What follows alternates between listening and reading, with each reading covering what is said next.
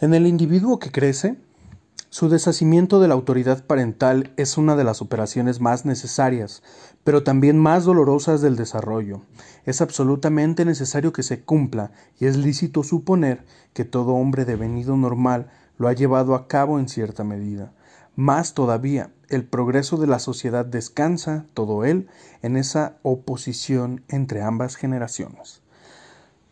Es una cita del señor Sigmund Freud, para empezar este capítulo que está dedicado al análisis de la serie Algo en que creer. Bienvenidos a Café Teológico, este espacio eh, de reflexión, este espacio de charla, de café, de teología, pero también de psicología, de experiencias, de fe. Eh, este capítulo es especial porque quiero platicar eh, mi experiencia tras haber visto y analizado un poquito la serie Algo en que creer. Es una serie que está en Netflix, es una serie danesa. Y si te gusta el fenómeno religioso, eh, si te gusta analizar todas estas cuestiones de fe, yo creo que deberías ir a ver esta serie. Es una serie muy buena, muy, muy, muy buena. Están muy de moda estas series, por ejemplo, de poco ortodoxa, califato. Hay una serie judía también que se llama Sitzel, si no, si no mal recuerdo, y si estoy pronunciando bien, y si no, corríjanme ustedes. Eh, pero esta serie en particular creo que no se le ha dado la atención suficiente y es una gran, gran serie. De hecho, estuve investigando con algunos de mis contactos para saber si la conocían y saber su opinión respecto a ella en cuanto a lo religioso y la fe. Y me sorprendió porque casi, bueno, nadie, no es que casi, es más bien que nadie la ha visto de mis contactos. Entonces, la verdad, sí me sorprendió, me enganchó desde el primer capítulo. Hubo algunos capítulos en los que de hecho tuve que... tenía que parar porque era demasiada carga afectiva, demasiada carga emocional lo que lo que veía. Déjame platicarte un poquito de lo que es la serie para entrar como en contexto. Algo en que creer, como te decía, es una serie danesa y está disponible en la plataforma de Netflix.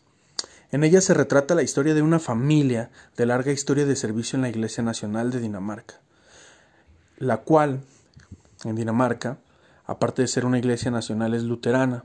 La historia se desarrolla en la ciudad de Copenhague, una ciudad que por lo menos, porque yo no lo conozco, si nos atenemos a lo que nos muestra la serie, la retrata como una ciudad multicultural, una ciudad de migrantes, una ciudad de refugiados. La serie aborda el fenómeno de la fe dentro de un contexto en el que la religión está en decadencia, no tiene credibilidad, los templos están vacíos y donde pareciera que, solo, que solo son un adorno más en el paisaje de la ciudad. Es muy interesante este fenómeno de las iglesias vacías en Europa. Eh, yo creo que mucho se ha comentado hay muchos comentarios, por ejemplo, de gente que dice eh, que malentiende en primer lugar lo que es el liberalismo y dicen que es que tú estás te estás haciendo liberal o es que la teología liberal. Yo creo que has escuchado o has leído algunas pláticas o debates sobre esto en los que culpan al liberalismo, en lo, lo entrecomillo, de haber vaciado las iglesias. Bueno, pues este fenómeno por lo menos del vaciamiento de las iglesias eh, ocurre en esta serie. Las iglesias están vacías. De hecho es muy curioso porque, ah, bueno, para, para, decirlo así, eh, es eh, spoiler alert. Voy a spoilear la serie porque de eso se trata. Entonces, lo que quería hacer, el comentario que quería hacer es que es muy interesante este fenómeno de vaciamiento de las iglesias y de hecho hay una eh, parte en la que los obispos, la administración, por así decirlo, de la Iglesia Luterana, de la Iglesia Nacional de Dinamarca, al ver que muchos templos no hay gente, no, va, no van los feligreses, eh, no van a, a, las misas, ellos tienen misas, pues deciden vender uno de sus templos. Y uno de los templos que venden se los, se los venden a musulmanes. Entonces, la verdad es que es súper interesante muy, muy, muy interesante ver este, este tipo de fenómenos.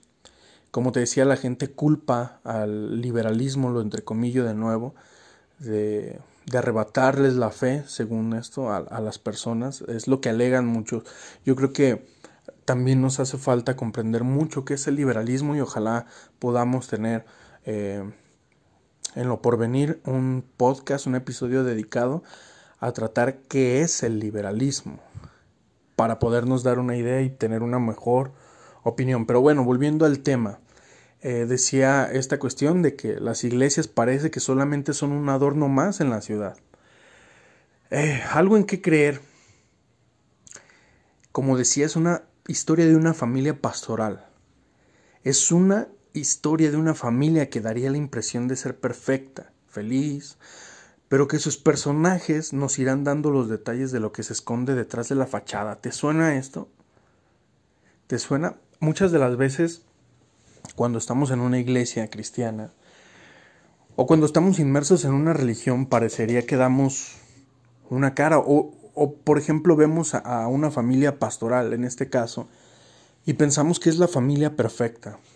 Pensamos que tienen el matrimonio perfecto, que tienen a los hijos perfectos, eh, imaginamos esto y lo idealizamos y lo, lo, idealizamos hasta tal punto que cuando vemos que el pastor eh, falla o que uno de sus hijos falla, entonces tendemos a juzgar, a criticar, a crucificar a, a, a estas personas.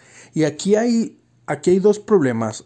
Un problema es por parte de la familia, porque, o del pastor, porque asume, asume que él debe ser perfecto junto con su familia. Y del otro lado, de las personas creyentes, está el problema de que ven en ellos o idealizan en, la familia, en la figura pastoral, en la figura de la familia pastoral, idealizan a unas personas o a una persona perfecta, en perfecta comunión, en santidad, que no peca, moralmente siempre recta, etc. Aquí en esta familia vamos a ver un montón de problemas que se esconden. Es, es bien interesante. Y, y, yo quiero darte primero así como una... Quiero platicarte un poquito de, de los personajes de esta, de esta historia y un poquito hablarte de su, de su psicología. El primer personaje o el principal de la serie se llama Johannes Krog. Y este Johannes es el pastor, es el un pastor luterano bastante narcisista, egoísta hasta el límite, es muy machista y es una especie de dios tanto para su familia, es decir, su esposa e hijos, como para algunos ayudantes que tiene en la iglesia. Johannes, el personaje de Johannes es una persona que batalla bastante con su fe, a pesar de ser pastor. Muchos diríamos que por ser pastor no tiene que batallar con su fe y que está seguro de sus convicciones, pero Johannes no. No logra armonizar lo que dice con lo que hace. Diríamos que en gran parte es un religioso muy fundamentalista. El personaje de Johannes, que es padre de August y Christian es el cielo y el infierno a la misma vez. A rato se puede encontrar en él a la persona más cuerda y sensible, pero si todo sale mal se convierte en un alcohólico egoísta, depresivo. Tiene episodios de depresión tremendos, o sea, bárbaros, que vuelvo a lo mismo, que si tú sabes de un pastor que es así en tu comunidad, o sea, te espantaría, te escandalizaría.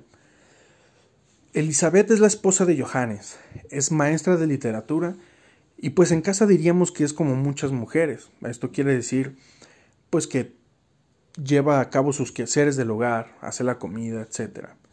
Es una mamá muy dulce con sus hijos y tiene una buena comunicación con ambos. De hecho, cuando tú ves la serie y ves la, la, relación que hay con sus hijos, es una relación más, más que una madre. Pero es una mujer muy sumisa, que permite que su esposo tenga aventuras siempre y cuando sea lejos de su casa. esto es, esto es bien tremendo, fíjate, porque Elizabeth es una persona muy culta, muy letrada, es una buena madre, da la impresión de ser una buena esposa, pero es muy sumisa, es muy, muy sumisa. Ella permite que Johannes tenga sus amoríos, sus encuentros sexuales con otras personas, con otras mujeres, pero solamente hay una regla. Y la regla es que sean lejos, muy lejos de, de la casa pastoral. Imagínate, yo creo que hasta aquí puedes estarte sorprendiendo y diciendo, no, pues es que entonces esa no es una familia pastoral, es que entonces ellos no tienen fe, no conocen a Dios, pero eh, quiero que te tomes eh, un tiempo para, mejor para analizar las, las cosas, para que me dejes contarte un poquito más de, esta serie. Va a llegar un punto en la serie en, la que, en el que eh, Elizabeth ya no soporta más. Conoce a una mujer, se llama Livier, eh, a la cual invita a quedarse a su casa porque no, no tiene dónde vivir, Livier y pronto terminan enamoradas. Sí, así como lo oyes. En la serie, con una familia pastoral, la esposa del pastor termina enamorada de una mujer. Sí, estás escuchando bien. Termina enamorada de una mujer. Bien, este es el personaje de Elizabeth. Es un personaje bien interesante porque también para la segunda temporada Elizabeth descubre que tiene un don especial que la hace comunicarse con los muertos. Sí, cada vez se va haciendo más interesante y más intrigante esta historia. Déjame hablarte un poquito de August. August es el hijo menor de los Krog. Es un hijo modelo. Es un hijo modelo. Es como tú quisieras que fueran tus hijos. Un cristiano a cabalidad, recto, moral. De hecho, es un pastor también de la Iglesia Luterana. Estudió teología y es sacerdote o pastor de la Iglesia Luterana en Dinamarca. Eh, tiene su iglesia, pero también tiene muchas particularidades que lo hacen ser especial. Mira, déjame, déjame te platico. August eh, se enlista en el ejército como capellán y lo llevan al frente de, un conflicto bélico, una guerra. Entonces, August ahí tiene su primer encuentro eh, de la fe con la realidad. ¿Por qué digo de la fe con la realidad? Porque August es un predicador de iglesia. Le predica a gente que sí, que va con problemas, pero que va a sentarse a una banca en una iglesia frente a él.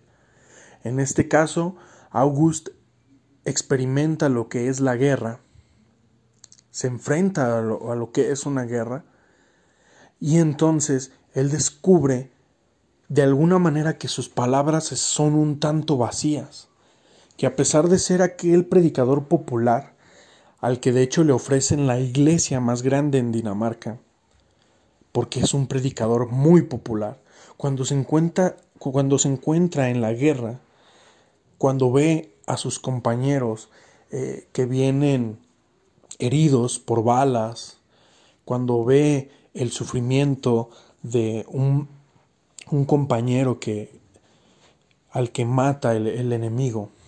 Entonces ahí se da cuenta, como te digo, de esta, de repente de, de, este, de estas palabras vacías frente a, a una realidad abrumadora. August conoce ahí en el ejército a un amigo, a un compañero, que es musulmán.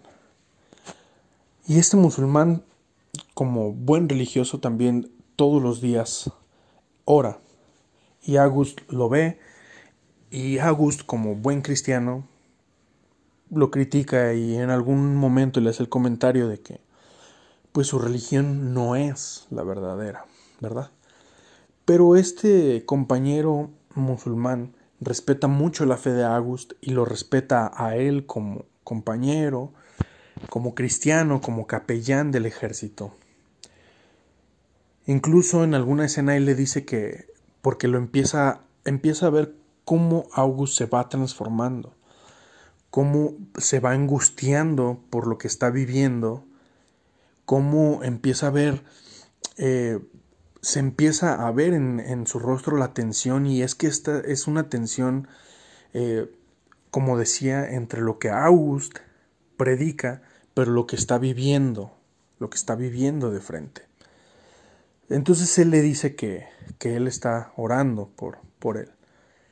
August tiene un evento allí en, en el ejército, en la guerra, en el cual tiene que ir al frente de batalla, porque él como capellán no tiene que ir al frente de batalla, solamente está, pues, por si alguien, algún soldado quiere, eh, por así decirlo, eh, ir a platicar con él, de alguna manera una tipo confesión, eh, él está ahí para orar por los, por los militares, para hacer servicios, hacer misas, etcétera, como un apoyo netamente moral.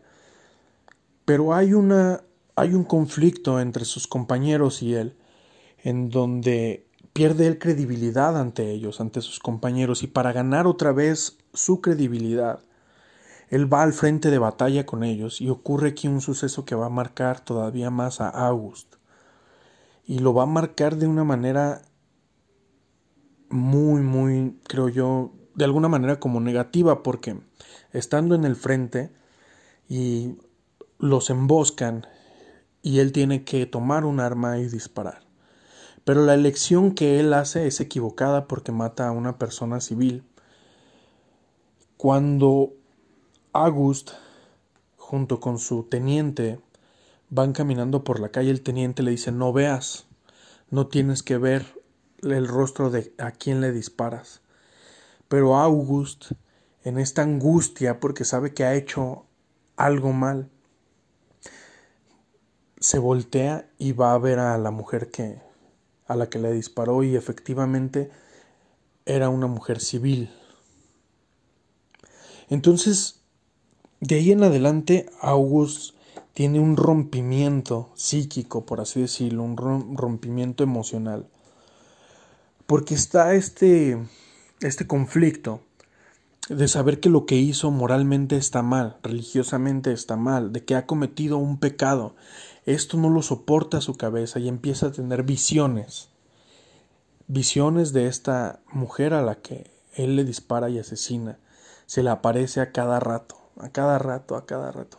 Entonces empieza a tomar eh, medicamento controlado, su esposa es, es una doctora y le empieza a prescribir tratamiento. Eh, esto va a arruinar totalmente a August. Quiero parar poquito ahí para no terminar de contar la historia de August y quiero ir al personaje que a mí en lo particular me identifica más y me intriga más de esta serie. Este personaje se llama Christian, quien es el hermano mayor de August, hijo de Johannes y de Elizabeth. Christian es todo lo contrario a August. Christian es el hijo rebelde que toda familia tiene y que quizás también las familias eh, de pastores tienen eh, ese hijo rebelde. Todos hemos escuchado historias de, de, que el pastor también tiene un hijo rebelde, ¿verdad? Yo creo que en más de alguna ocasión lo hemos escuchado y hemos juzgado y hemos criticado. Pues en esta familia no es la excepción. Cristian es el hijo rebelde, el hijo incómodo, la oveja negra. De hecho tiene muchos conflictos con Johannes. Y es aquí también donde entra esa cuestión tan interesante de la confrontación generacional, porque es en, el personaje de Christian donde se acentúa y donde podemos ver más, más de lleno ejemplificada esta cuestión, esta confrontación, esta cuestión de la confrontación generacional. Si recuerdas, yo te leía al principio una cita de Sigmund Freud, padre del psicoanálisis, en la que dice que todo individuo que crece, su deshacimiento de la autoridad parental es una de las operaciones más necesarias, pero a la vez dolorosas. En Christian vemos este deshacimiento de la autoridad parental. ¿Por qué? Christian también, en algún momento de su vida, estudia teología, pero la deja al último. Solo le faltaba la tesis y abandona la carrera porque él decide que no quiere ser como su padre, que no quiere ser como Johannes. Él decide que quiere tomar otro camino. No está seguro de qué camino quiere tomar, pero lo que sabe es que no quiere ser sacerdote como su papá. Pero es bien curioso, porque lo que está diciendo Cristian no es, no es, tengo otro camino, yo quiero mejor ser administrador, mercadólogo, psicólogo, cualquier otra cosa. Lo que está diciendo es, está desafiando la autoridad de su padre, está plantándole cara y le está diciendo, yo no quiero ser como tú eres, yo no quiero hacer lo que tú haces y yo no quiero llegar a ser como tú nunca. Este es el conflicto generacional que, que planta a Christian ante su padre y que le va a costar mucho. Esta es una serie que además de tener, de abordar el fenómeno religioso desde la psicología, también lo aborda desde la filosofía. Yo creo que muchos hemos escuchado o leído algunas frases o algunos fragmentos de libros del Caballero de la Fe. El Caballero de la Fe es Soren Kierkegaard, un filósofo danés, padre del existencialismo. Y la Iglesia Luterana de Dinamarca está muy orgullosa de Soren Kierkegaard, por obvias razones. Esta serie también aborda el tema de lo religioso y de la fe desde un punto de vista filosófico. Si tú has, eh, si a ti te gusta también la filosofía y has estudiado un poquito, y has estudiado un poquito de Soren Kierkegaard y de su filosofía existencial, te vas a dar cuenta, te va a enganchar rapidísimo y te vas a dar cuenta de cómo esta serie aborda el problema existencial. Y otra vez, lo vas a ver, bueno, yo por lo menos lo vi en el personaje de Christian. Está sumamente acentuado, visible. Ahí podemos ver eh, gran parte, creo yo, de la filosofía existencial de Soren Kierkegaard. Porque no solo está esta, esta cuestión de la confrontación generacional que se aborda desde el tema de la psicología o del psicoanálisis en este caso, sino que también está esta parte de cómo Cristian va desafiando la autoridad y cómo empieza su camino existencial para encontrarse, para encontrar su propio, su propio camino, para encontrar su, encontrar su propia identidad. Y la verdad es que es sorprendente. Esto es un poquito de la descripción de los personajes. La trama de la, de la historia, como te decía, lo bueno se empieza a poner porque, como te decía de August, mata a una persona y él la empieza a ver. Mira, es muy curioso, se da muchísimo, más en Latinoamérica creo, donde está muy acentuado el fundamental, los fundamentalismos religiosos, el fundamentalismo bíblico. Muchos hemos escuchado de pastores o líderes que no es bueno que vayas con un psicólogo, porque la psicología es anticristiana, porque la psicología está mal, porque son esto son lo otro. Y para eso se ha hecho una modificación a lo que es la psicología. Y la modificación no tiene ni peso ni fondo. Lo único que se ha hecho es anteponer, o más bien apellidar de alguna manera, por decirlo de alguna manera, a la psicología y ponerle cristiana. Psicología cristiana o consejería cristiano o coaching cristiano.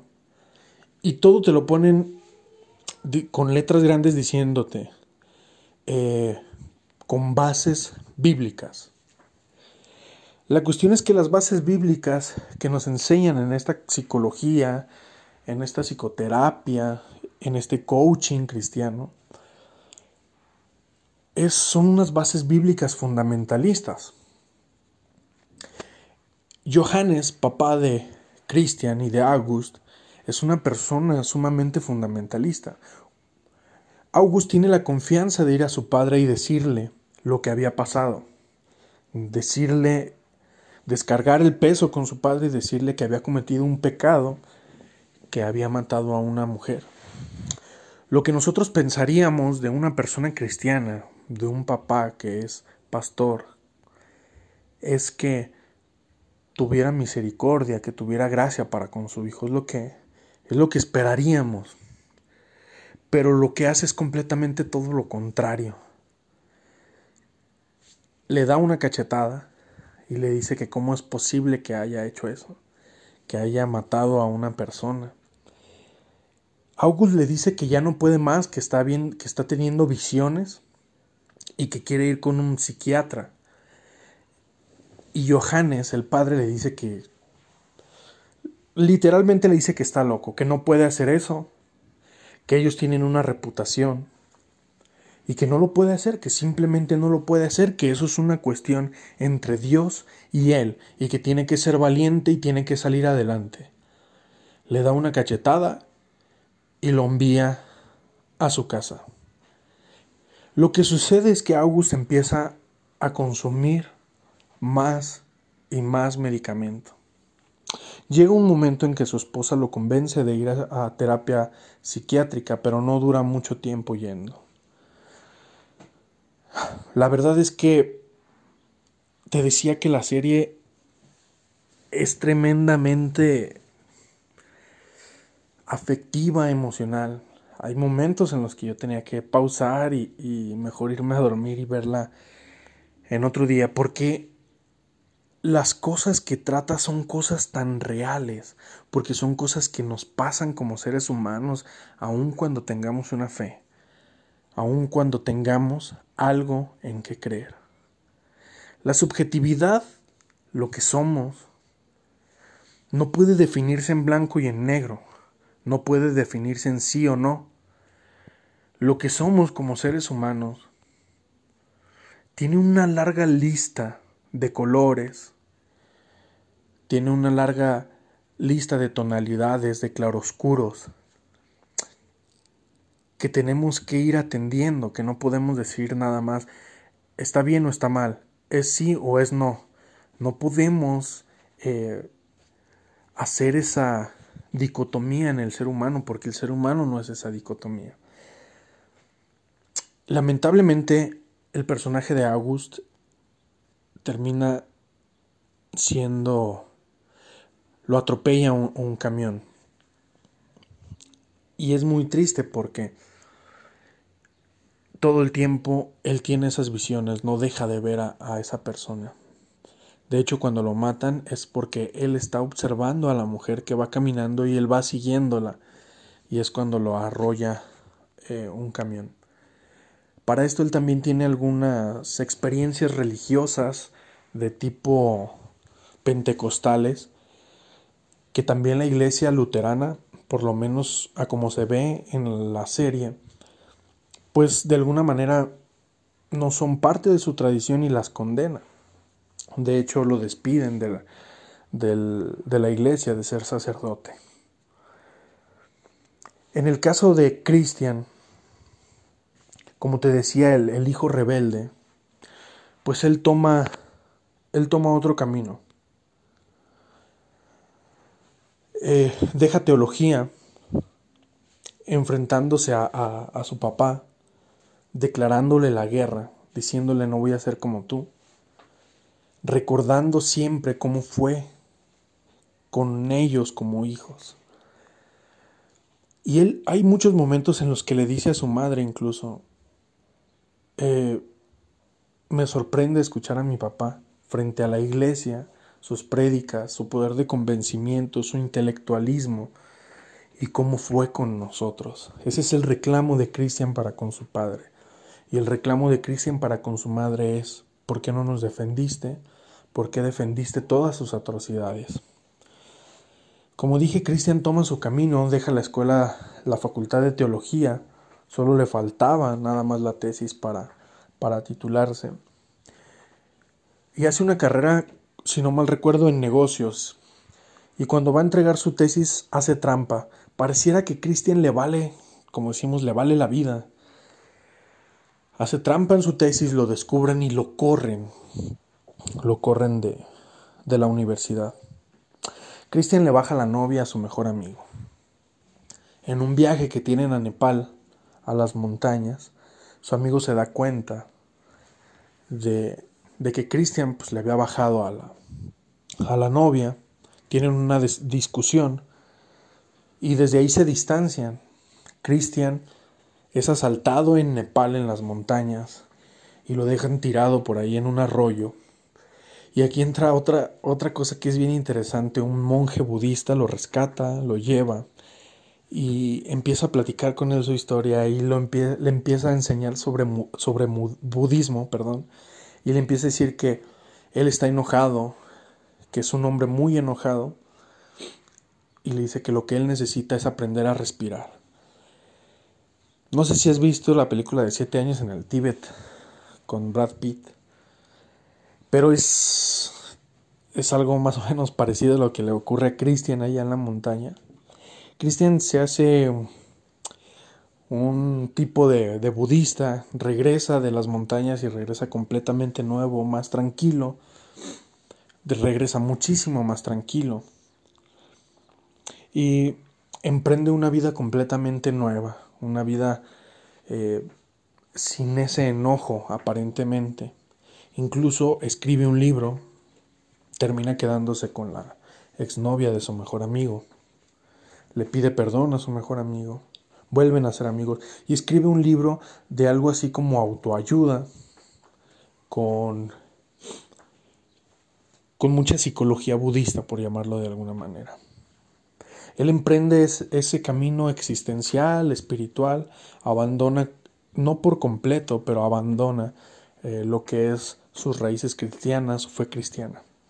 Es hasta que August muere su hermano que él comienza otra vez con ese proceso existencial, con ese proceso de fe, lo cual lo lleva de nuevo a la facultad de teología y a querer terminar su carrera. Ya para este, eh, ya para, para esta parte de la historia, que ya, es, ya está muy avanzada la historia aquí. Eh, y en este proceso que lleva Christian de, como decía, de confrontación generacional, de encontrar su camino, porque él pensaba que ya lo había encontrado en el budismo, pero se dio cuenta de que no, porque empezaron a pasar situaciones, la muerte de su hermano, el peso que cargaba porque él creía que era su responsabilidad, que no lo cuidó, que por eso había muerto los problemas que trae con su papá arrastrando desde la niñez, esos problemas de, de esa confrontación generacional que hay ahí. Como te digo, vuelve a retomar la, la carrera de teología y es hasta esta parte de la historia cuando Cristian, haciendo la tesis, que de hecho es una tesis sobre la angustia, sobre el perdón, visto desde la perspectiva filosófica de Soren Kierkegaard, que Christian puede reconciliarse con su papá y que por primera vez en todos los capítulos de la serie, Johannes, su padre, puede decirle que lo ama a él. Para esta parte de la historia también Johannes ya viene cambiando un montón de cosas de lo que él era, teniendo un montón de, de, de problemas también eh, existenciales, de crisis de fe, de depresiones, de problemas maritales, de problemas en la iglesia. Y, y, aparte con la muerte de su hijo, que, que para él era el favorito, él era el amado, porque era el hijo que él deseaba. Porque el hijo August era como él quería, él lo había formado a su antojo y a Cristian, ¿no? Pero por primera vez en esta parte de la historia, Johannes le dice a Cristian que lo ama y que a pesar de lo que él ha sido como padre, que lo ama y está orgulloso de él. Híjole, esta, esta parte de, de la serie es tremendamente desgarradora, esperanzadora. Hay un montón de sentimientos encontrados ahí que la verdad solamente de contártelo se me enchina la piel. Y es, y es en esta parte donde vemos más, todavía más amplio el pensamiento de Soren Kierkegaard. Soren Kierkegaard habla de, de, cuatro momentos, cuatro fases, cuatro estadios eh, en los que el individuo, en su devenir, en su historia, se va encontrando a sí mismo, que es el estadio estético. Y el estadio estético habla de esta parte en la que el hombre solo busca los placeres, la mundanalidad, por así decirlo, en, términos más cristianos. Cristian pasa por eso. Después de la confrontación generacional con su padre, Cristian pasa por ese, por ese estadio, se ve claramente en la serie. Después vendrá el estadio ético, que el estadio ético podría ser el, eh, cuando Cristian eh, se hace budista. Y está el estadio religioso, perdón, eran tres estadios. Eh, no sé si me falta uno, si me falta uno me corrige, si sabes algo de, la filosofía de Soren Kierkegaard. Yo la verdad eh, sí lo he leído, pero no, no creo que sea un experto ni mucho menos. Pero a lo que voy es que se ve claramente esto en la serie y, y aún más en el personaje de Christian.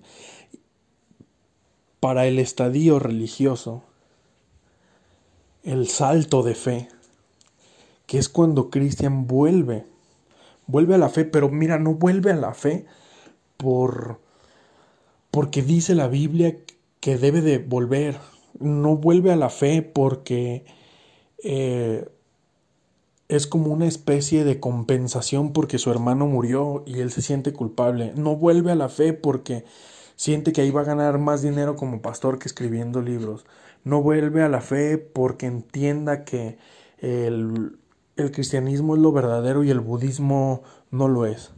Vuelve a la fe por un proceso interno de introspección, un proceso de confrontación generacional visto desde lo psicológico,